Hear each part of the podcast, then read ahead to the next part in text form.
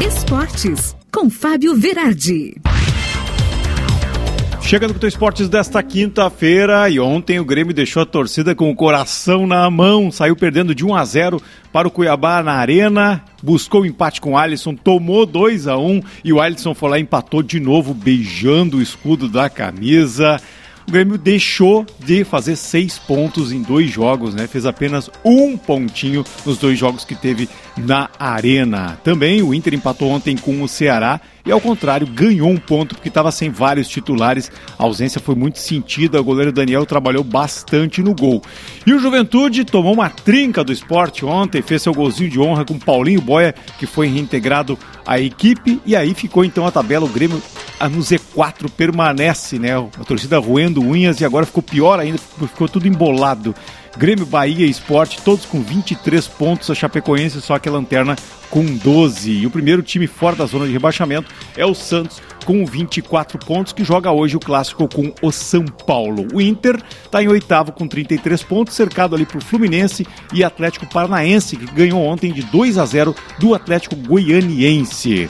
E na, na surpresa do Brasileirão ali, nós vimos então o Bragantino tirar um pontinho do Flamengo, 1 a 1 ontem, e outra surpresa, né? O Palmeiras perdeu de 2 a 1 para o América Mineiro e de quebra, né? O, ali, a vice-liderança ficou com o Flamengo. Bom, o Atlético Mineiro ontem também tropeçou e para Chapecoense, vejam só como é, que, como é que são as coisas do futebol.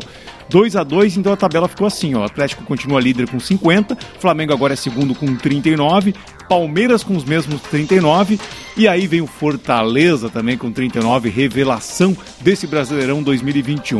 E na Série B ontem o Brasil de Pelotas ganhou finalmente depois de inúmeros jogos sem sequer fazer gol, 1 a 0 para cima do Operário. Hoje nós vamos ter então de noite novas atrações do futebol nas eliminatórias da Copa do Mundo. O Brasil vai pegar Venezuela 8 e meia da noite. Também nós vamos ficar de olho no jogo de Argentina e Paraguai e Uruguai e Colômbia que tem confronto direto para a busca da vaga para a Copa do Mundo de 2022. Os artilheiros dessa eliminatória, então, são Marcelo Moreno com oito gols, o boliviano. Neymar do Brasil tem seis e o Messi tem cinco. Lembrando que o Neymar não joga hoje para cumprir suspensão.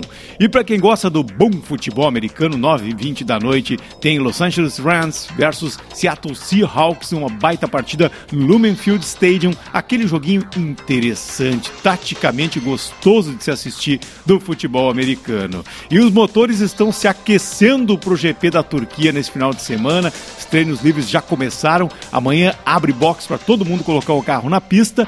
Sábado tem a Sprint Race e domingo tem o grande GP da Turquia com a batalha entre Lewis Hamilton e Max Verstappen para ver quem vai levar esse caneco em 2021. Eu volto amanhã com mais esportes aqui na Rádio Sul.net.